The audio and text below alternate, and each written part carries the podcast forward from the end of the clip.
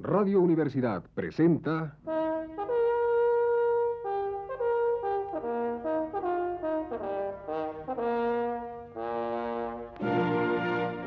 Testimonios.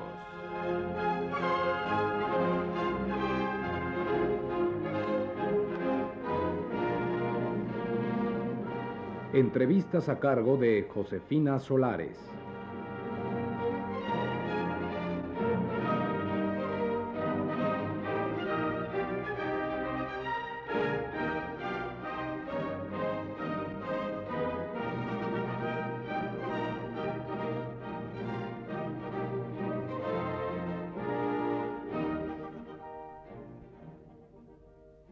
Esta noche está con nosotros el escritor Sergio Fernández.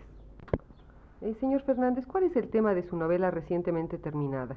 La novela que he terminado se denomina Ensayo para ademanes prohibidos. Se publicará, si la corrijo maniáticamente, como las anteriores, en mayo de 73 con Mortiz.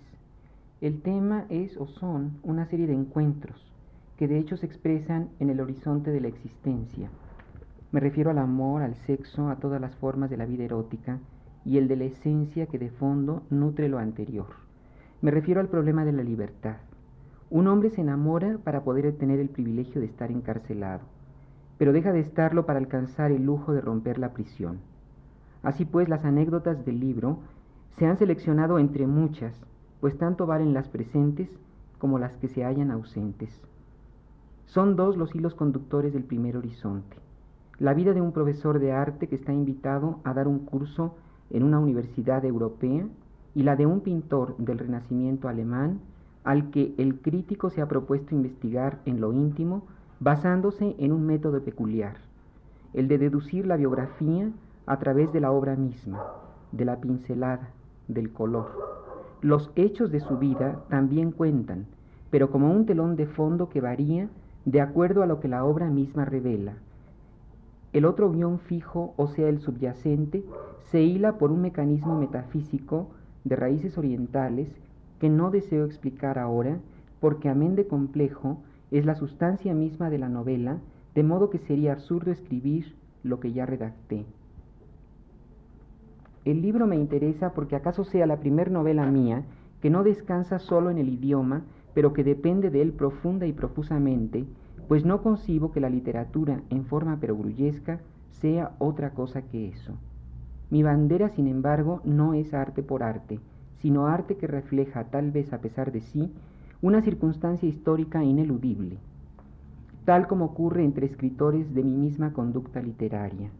Dicho de otro modo, ensayo para ademanes prohibidos es un experimento, como lo es también mi obra anterior, solo que éste consiste ahora incluir hechos de la conducta humana que anteriormente se habían velado o desplazado en función del idioma a manera, no sé si conseguida, de extensos poemas.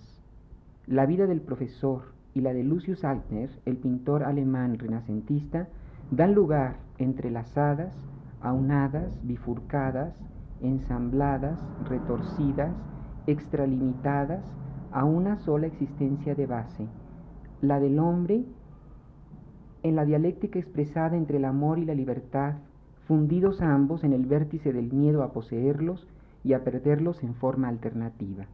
De este modo, he encontrado el pretexto para dar una visión de la pintura, lo cual desde ya tiempo tengo metido entre pecho y espalda. No obstante la situación geográfica de mis dos últimas novelas, localizadas en Europa, y de la no localización específica de las anteriores, considero que mi literatura es profundamente americana tanto por idioma cuanto por sensibilidad. Roma en los peces o Colonia en esta última novela son sólo espejos de una realidad humana cuya privacidad íntima no es, en modo alguno, europea. Ambas ciudades, más que circunstanciales, son estados de ánimo, visiones de la vida, trasfondos sensoriales o metafísicos. Es esta mi manera de hablar sobre América y específicamente sobre México y sobre mí mismo. ¿Y continúa su novela la misma línea de los peces? ¿Acaso esta segunda pregunta queda ya contenida en mi respuesta anterior? Los peces tiene que ver con esta novela última en cuanto a que lo que allí aprendí, si bien o mal asimilado, funciona como soporte de lo que actualmente hago. Prescindo hasta donde puedo de la expresión metafórica, mi modo casi único de exponer la vida y tal vez de comprenderla, pero no de lo tangencial, ni de lo circunflejo, ni tampoco de lo simbólico o alegórico. Es una actitud no tomada en forma de a priori, sino más bien irremediable. No puedo hacerlo de otro modo. Lo difícil en mi caso es decir, por ejemplo, que una mesa es cuadrada o redonda sin más ni más, pues la realidad me ofrece una batalla, y como en la verdad sospechosa de Alarcón, identificado quizás con su mentiroso, me empecino en ganarla dándole a la vida un mentiz. Como a la larga la existencia es también literatura, tengo el profundo convencimiento de que no se trata de desvirtuarla, sino de expresar simplemente uno de sus muchos ángulos o espectros. El mentiz es pues falso y a la larga representa también una forma de la verdad. Pero ya verdad o mentira o verdad sospechosa, comprendo que no puedo prescindir de algo poco privativo en lo personal. Me refiero a un carácter hermético que la literatura latinoamericana de hoy presenta por uno de sus cantos, uniendo así libros de carácter profundamente diferente, como pueden ser El acoso, Paradiso, Farabef, Los peces, etc. Señor Fernández, díganos, ¿qué opina de la literatura mexicana actual? Conozco de referencia una literatura subterránea que no he leído. Quizás pudiera ser un punto importante para seguir la huella de la realidad mexicana de hoy en día. Me dan ganas de que fuera una literatura de compromiso en el sentido en que hoy se usa la palabra, es decir, en lo político, porque a mi modo de ver el país se nos está convirtiendo en todos los niveles en un gigantesco PRI, fenómeno que amerita no ya una gran novela, sino hasta un poema épico. Lástima que el género entre nosotros haya muerto. ¿Acaso un Kazantzakis pudiera decir qué nos ocurre? Porque no bastan los yo acuso de un Artemio Cruz, por ejemplo. Se necesita además de valentía, frescura y la objetividad necesaria, sólo proporcionable en la medida en que el escritor esté penetrado de una realidad obligadamente subjetiva. Hasta ahora es muy difícil tal postura porque nuestro malinchismo chauvinismo impide guardar toda distancia, toda proporción anímica adecuada para deslindar y desglosar el país. ¿Estará relacionada con estos fenómenos la literatura subterránea? Libros como el de Elena Poniatowska o el de Luis González de Alba marcan un camino, pero ameritarían estar más cuidadosamente elaborados. ¿Cree usted que sea importante la influencia de los clásicos en los escritores mexicanos? Eh, me parece básica. No concibo a un escritor de lengua castellana sin el conocimiento de Cervantes. Al arte lo hace, quiérase o no, la tradición, por más que el gran artista dé al traste con ella. Dicho de otro modo, creo que para rechazar algo se debe primero obtenerse.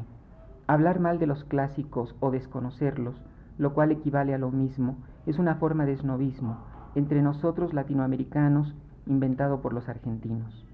Nada más oficioso que un Borges cuando afirma que su obra debió haber sido escrita en inglés, idioma al que sus libros deben tanto porque es más rico que cualquier idioma latino. ¿Cómo puede sostenerse tesis tan banal? En caso de que un Goldsworthy tuviera un monto idiomático más alto que un Proust, por ejemplo, ¿sería mejor escritor? ¿O lo es Walter Scott que Galdós o Balzac solo por esa razón? Un gran libro se mide por el talento del escritor, no por el idioma que da cabida a tal talento, por mucho que como trabalenguas no haya talento desunido al genio del idioma, de cada idioma en lo particular. ¿Qué lo hace, pues, escribir en español? La contrariedad manifiesta a su ser íntimo a una marcada forma de masoquismo. Como lo dicho fue además en Nueva York, sonó aún más fuerte. No me refiero solo a una deslealtad con sus propias raíces, sino a una conveniencia de otro orden muy, muy desagradable.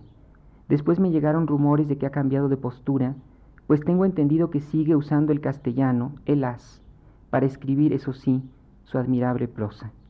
Pero en alguien como él caben esta y otras muchas aberraciones.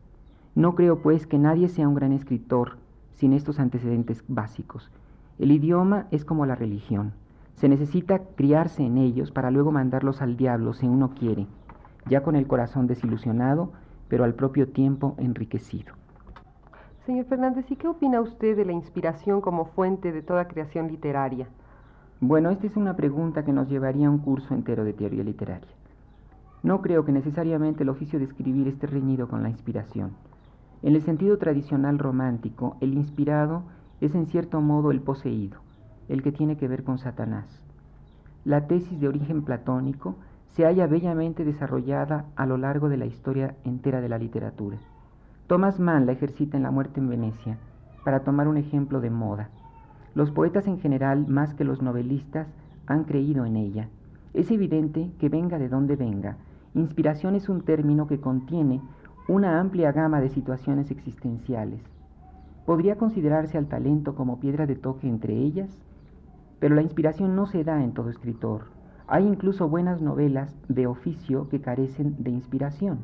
Sí creo que el trabajo arduo sea indispensable porque de hecho se requieren horas y horas en un escritorio para que empiece a surgir tímidamente primero y luego con fuerza la inspiración.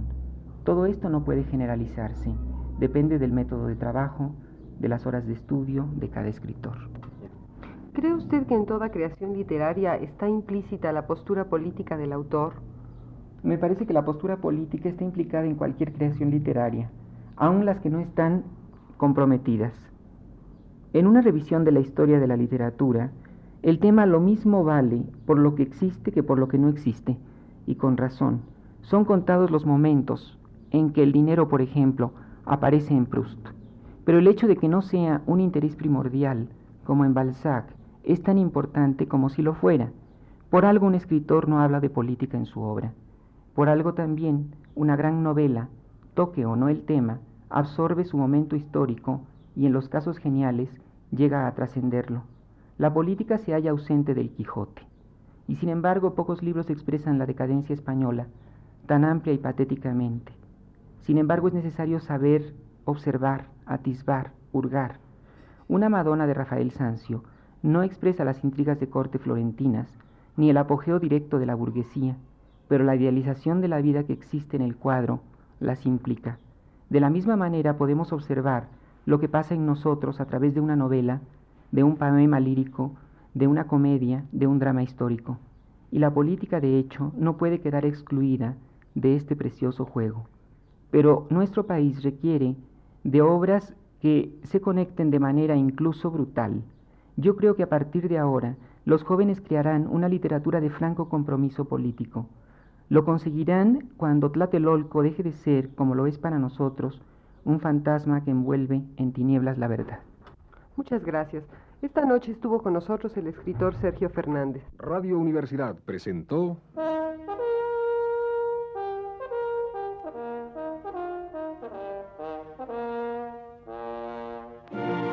Testimonios.